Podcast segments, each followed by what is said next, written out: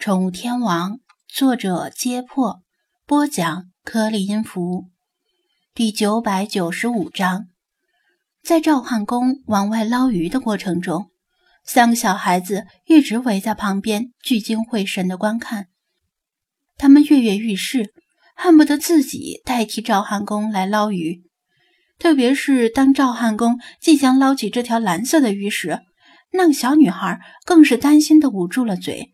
似乎生怕这条鱼跳出来，落到地板上成为鱼干。老爷，老爷，小心点儿，慢点儿，别让多利受伤了。他紧张地盯着赵汉公的手，赵汉公的手掌又大又粗糙，上面还有烫伤造成的细小伤疤，看起来很丑陋，与小女孩细嫩的小手形成鲜明的对比。但是虽然丑，却无比稳定，因为他用这双手焊接过无数的金属。放心吧，别看老爷的手粗，干活细着呢。赵汉公呵呵一笑，声音也放轻了，显然很宝贝这个小女孩。随着他们的对话，张子安也注意到这条蓝色的鱼。第一感觉是，这条鱼的外形很眼熟。非常眼熟，他的店里没有这种鱼，但是他肯定在哪里见过。这条鱼的体长从头至尾大约二十厘米，外表呈纺锤形，体表颜色以鲜明的蓝色为主，一半胸鳍和大半尾鳍是亮丽的明黄色，黑色的板状条纹从它的眼部起始，经背部贯穿整个身体。直至尾端，背鳍则是蓝色与红棕色交替的细条纹。它的眼睛又圆又黑，隐藏在黑色的板状条纹里。猛地一看，还不太容易看到。小嘴不停地一张一合地吐海水，看上去憨态十足，十分可爱。多利这个名字，他猛然想起。这条鱼，他不是在现实中见过，而是在以前的电影里见过。这是曾在《海底总动员一》里以配角出场，并且在《海底总动员二》充当主角的多利。小女孩肯定是看过这部迪士尼的经典动画电影，于是给这条与动画电影主角几乎一模一样的鱼起了同样的名字。眼见赵汉公的鱼已经咬起了多利，而多利剧烈的挣扎，不甘心束手就擒。为了防止他跳出来，赵汉公依然想用左手去盖住鱼捞。赵师傅，别动手，有危险！赵汉公急忙出声阻拦，他担心赵汉公被伤到，一个箭步冲过去拉住赵汉公的左手。赵汉公被吓了一跳，手一抖。多利趁这个机会又重新跳回了大鱼缸。张店长，那鱼是不是有毒？吴电工最担心的就是这个。一见张子安出手，二话不说，先把三个小孩拉得远一些，以免他们受伤或者中毒。张店长，怎么了？大惊小怪的！我要是有心脏病啊，非被你吓出毛病来不可。赵汉公心有不满的嘟囔道：“这条鱼也是你买的？”张子安指着多利问道。赵汉公得意的笑道：“对呀，别看其他鱼我不认识，但我认识这条，因为我以前带着外孙女去电影院看过电影，在店里一眼就认出这条鱼。”心说买回来之后当礼物送给外孙女，一定很高兴，对不对啊，小璇？嗯，名叫小璇的小女孩用力点头，乖巧的说道：“谢谢老爷。”小璇好乖。赵汉公满脸都乐开了花。你们先省省，张店长，这条鱼是不是有危险？吴电工实在看不下去了，出言打断赵汉公和他孙女的天伦之乐。张子安点头，这条鱼确实有一定程度的危险性，尤其不能用手去直接接触它。啥？不可能吧？赵汉公一副我读书少，你别骗我的表情。这鱼要是有危险，迪士尼那么大的公司还能拿它当主角？这跟迪士尼没什么关系。迪士尼还拿狮子当过主角呢，你能说狮子不危险？张子安反问道。赵汉公被问住了。张子安继续说道：“人们都知道狮子危险。”而且除了中东土豪以外，也基本没有私人养狮子。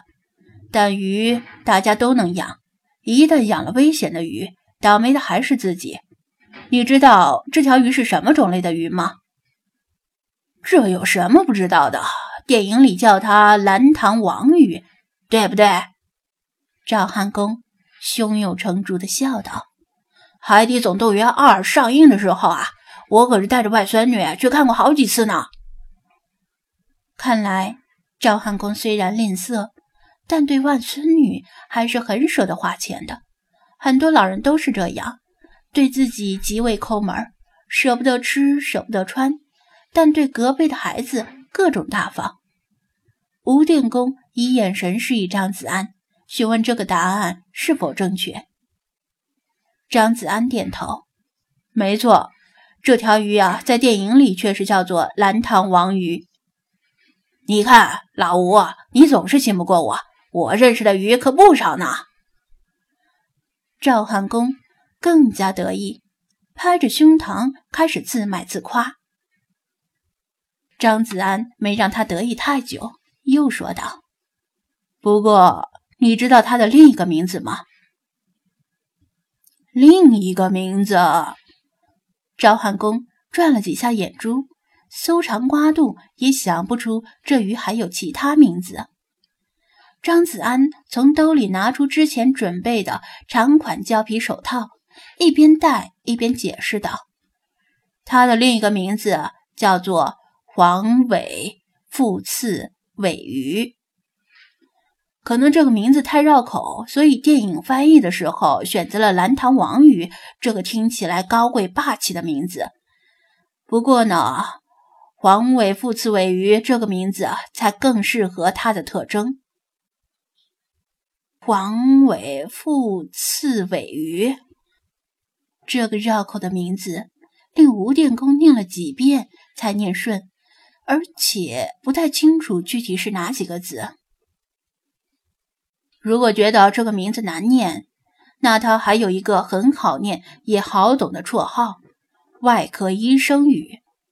意思是，它的刺像外科医生的手术刀一样锋利，如果用手直接抓它，会造成严重割伤或刺伤。张子安已经戴好了胶皮手套，盯着赵汉公，缓缓补充道：“而且还有毒。”古龙的小说里有一句话：“一个人的名字也许会起错，但外号却是绝不会起错的。”这句话也适用于黄尾腹刺尾鱼，也就是外科医生鱼。赵汉公和吴电工同时脸色巨变，“毒”这个字已经对他们造成心理阴影了。特别是赵汉公，一想到自己刚才差一点就用手去扣住多莉，不禁打了个寒战，深感后怕，悄悄地把双手背到了身后。紧紧的握起来，借用一下。张子安取来赵汉公刚才用过的鱼捞，用与赵汉公相同的动作去捞多利，区别只是他戴着厚厚的胶皮手套。多利被捞出水面之后，甩动尾巴，剧烈挣扎。张子安扔掉鱼捞，用两只手掌一左一右的将他的身体固定住。看，他的尾柄在这里。他招呼他们靠近一些，别躲那么远。吴电工和赵汉公小心翼翼地靠近，三个小孩子也想过来看热闹，但被吴电工一瞪眼拦住了。其中那个小女孩还在嚷嚷着不要伤害多莉。他们靠近之后，定睛看着张子安用拇指示意的位置。蓝塘王鱼，或者说是黄尾副刺尾鱼，是一种性格很怂的鱼，一般不会主动攻击其他鱼，更不会主动攻击人。遇到了麻烦，总是能躲就躲。但此时的多莉无处可躲，他感受到自己生命受到巨大的威胁。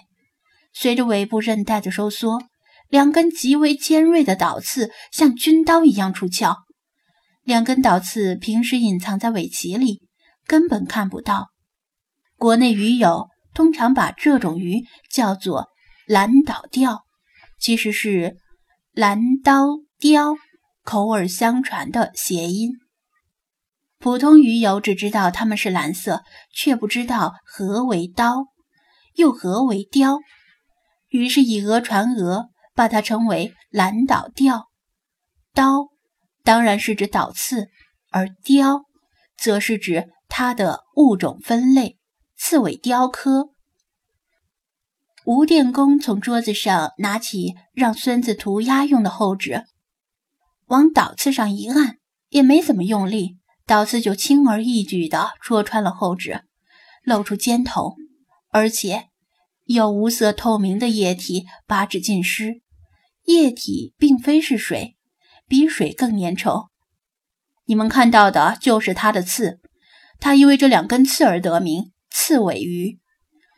你们别看这两根刺不大，但是当你用手抓住这种鱼的时候，随着它的尾巴左右甩动、挣扎，这两根刺刺进皮肤之后，会迅速扩张伤口，形成血流不止的严重割伤。而粘雕的液体就是鱼尾附近的。表皮细胞化成的毒腺，它的毒液虽然没有听说毒死人的先例，但也没有特效解毒药。被刺扎进皮肤已经很疼了，但体长二十厘米的鱼挣扎起来的力量不容小觑。刀刺会在伤口搅动，撕扯血管、神经和肌肉，将伤口进一步扩大，这就麻烦了。张子安把这种鱼的危险性告知在场的众人，然后双手一松，把多利又重新投入鱼缸里。否则离水太久，他就有生命危险。就在松手的一刹那，多利感受到夹持自己的力量有所松懈，更加剧烈的扭动身体。尾柄上的尖刺划过张子安的一只手掌，扑通一声落入水中。养蛇玩蛇的人捉住蛇之后，往往也是在松手的刹那被蛇反口咬伤，而不是在捉的过程中被咬伤，基本上是同样的道理。张子安低头一看手掌，又让吴电工和赵汉公看，只见掌缘下部出现一道深深的划痕，几乎穿透了胶皮手套。吴电工和赵汉公倒吸一口凉气。这幸亏是戴着胶皮手套，若是没戴，后果简直不堪设想。